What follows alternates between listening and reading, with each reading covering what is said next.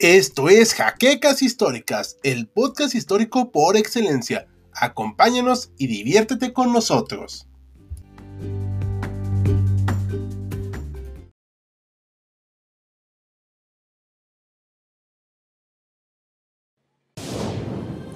Bienvenidos a HC Historia Contemporánea, la página histórica por excelencia.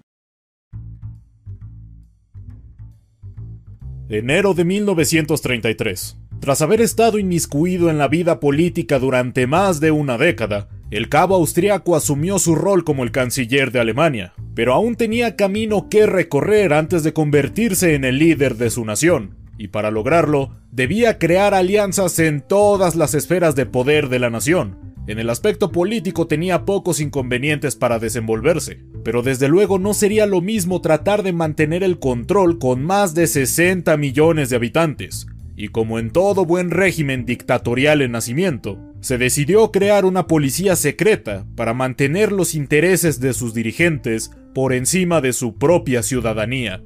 La idea de esta organización no tardó mucho en convertirse en una realidad, y para abril de 1933 poco más de dos meses luego de la ascensión de Adolf al poder, la Geheime Staatspolizei había nacido, cuyo significado en nuestro idioma es el de policía secreta de Estado, pero que se volvería popular a la postre, gracias a su acrónimo, Gestapo.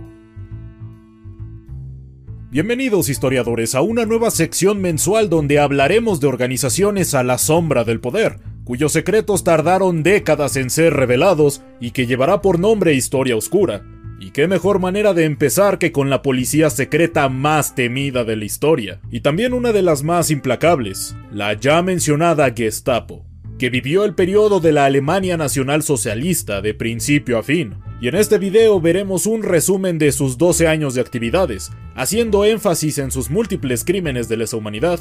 Pero antes de entrar de lleno, les recordamos que este video es posible gracias a nuestros amables mecenas de Patreon, y tú como ellos puedes ser parte del esfuerzo de producción del canal visitando el enlace que está en la descripción, además de que acciones como dejar tu like, suscripción al canal, comentar luego de terminar de ver este video, pero sobre todo compartir este material nos ayuda mucho a seguir creciendo. Además, no olvides visitar nuestro canal cultural conocido como Los Saberes Humanos. Y sin nada más que añadir, Pasemos a la historia de hoy. Si bien la creación de la Gestapo fue realizada en apenas cuatro meses, la realidad es que la columna vertebral de su funcionamiento ya existía. Concretamente, se usaron las bases de la entonces Policía Secreta Prusiana, fundada en 1854, y que sirvió en un primer momento a la monarquía, para posteriormente servir como policía política luego de la caída del imperio alemán cuyos principales enemigos eran los extremistas tanto de izquierda como derecha, y como podemos ver, no hicieron bien su trabajo. En el momento en el que esta policía pasó a ser la Gestapo, contaba con mil miembros, de los cuales la mayoría eran agentes de campo, y estos números incrementarían hasta 32 veces su número inicial en el punto más álgido de la recién creada Policía Secreta Estatal. Durante sus primeros tres años de función, tenía un objetivo muy claro, que era el de la investigación en casos de traición, sabotaje y espionaje, trabajando de manera conjunta con la policía regular, quienes les asignaban los casos al nuevo órgano cuando lo consideraban necesario, y sus agentes no tenían permitido operar en ningún otro campo de la ley, siendo en un principio una evolución natural de la ahora extinta policía secreta prusiana. Pero las cosas no tardaron en dar un giro radical. En un primer momento, el alcance de la Gestapo estaba limitado a los territorios de Prusia, pero Hermann Göring no tardó en hacer que la misma se expandiera por toda Alemania, con la notable excepción de Baviera, donde Heinrich Himmler y sus SS tenían el control absoluto de los cuerpos de seguridad, incluyendo los secretos. Esta primera expansión se dio en apenas el primer año de existencia de la Policía Secreta del Estado,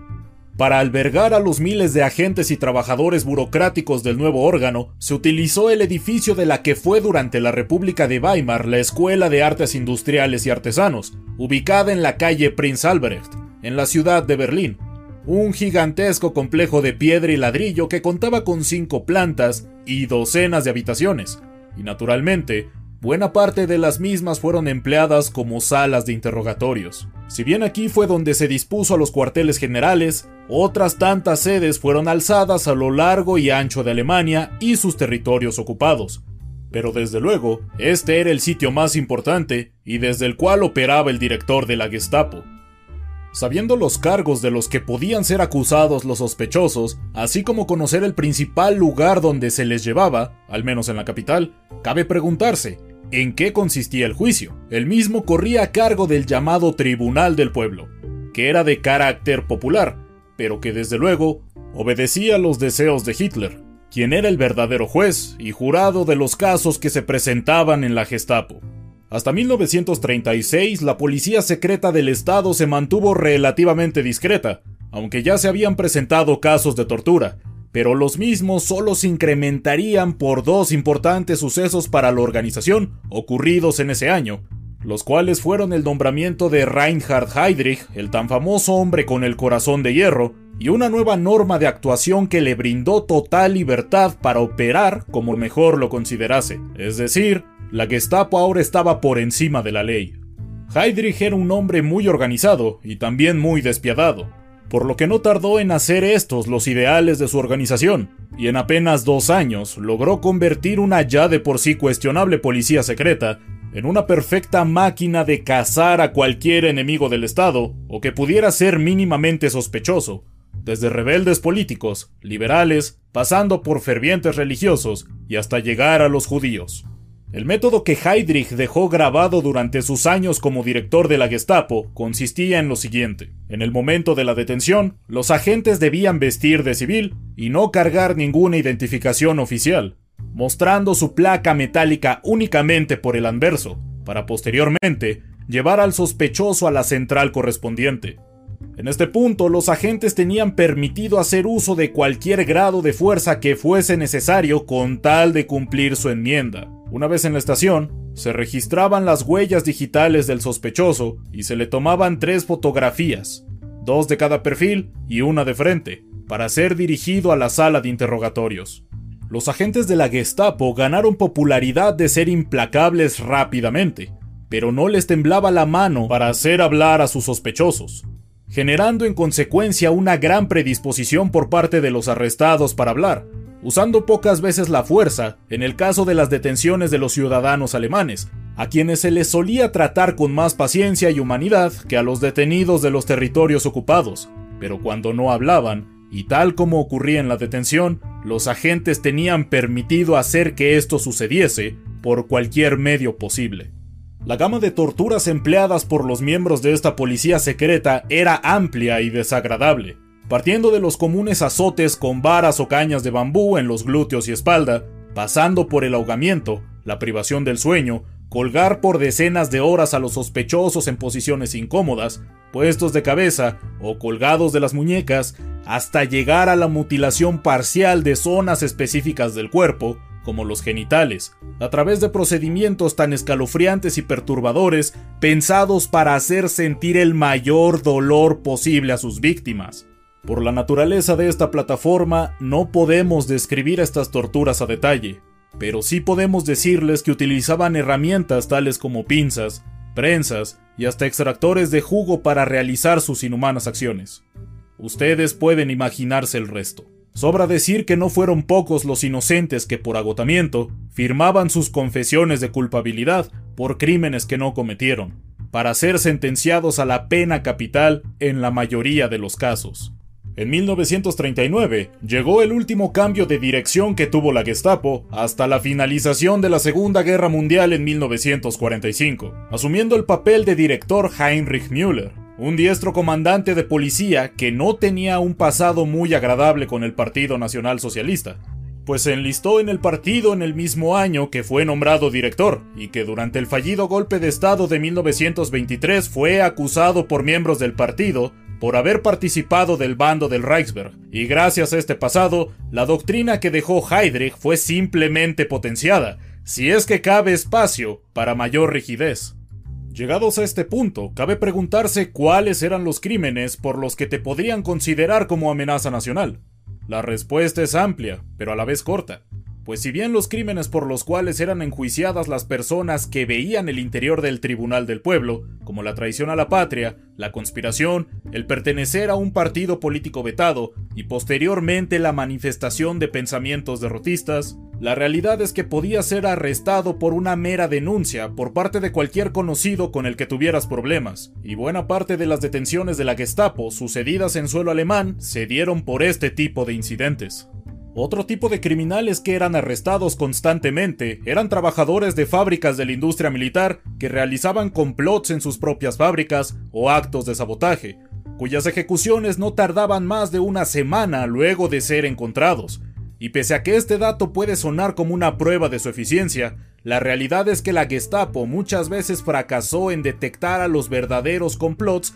que estuvieron a punto o directamente lograron terminar la vida de altos dirigentes del Partido Nacional Socialista, siendo Hitler el perfecto ejemplo, quien sufrió 42 tentativas a lo largo de su vida política, la mayoría de los cuales tuvieron lugar cuando la policía secreta del Estado ya existía. Cuando la guerra estaba comenzando a llegar a su fin, tanto agentes como el propio director se mantuvieron leales a las órdenes de Hitler, y a partir de 1944 se empezaron a realizar ejecuciones sumarias sin necesidad de juicio. En este momento poco o nada importaba si eras alemán o no, pues la Gestapo estaba pasando por su momento de mayor brutalidad. Al final, la mayoría de los registros en la sede de Berlín fueron destruidos, por lo que no se puede decir con certeza la cantidad de personas desaparecidas y o asesinadas por parte de esta organización y en cuanto a sus líderes, la mayoría logró escapar, siendo el caso de su director, apodado como Gestapo Müller,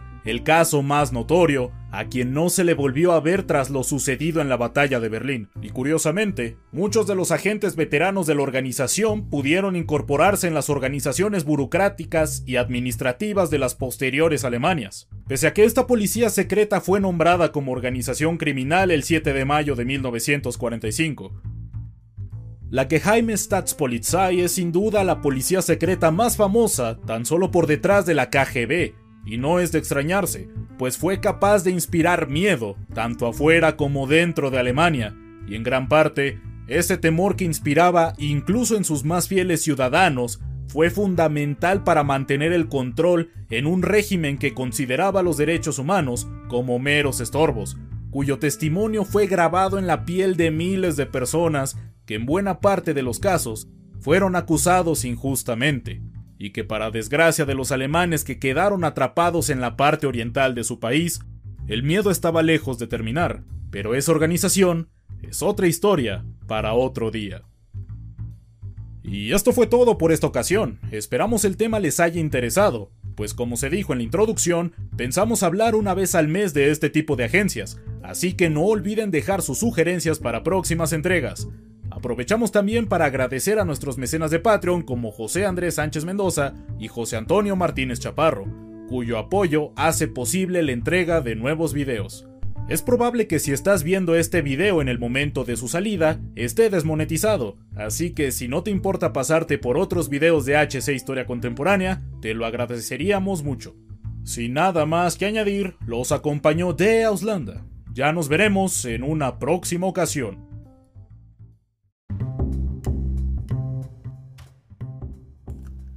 Gracias por habernos acompañado en Jaquecas Históricas, el podcast histórico por excelencia. Hasta la próxima.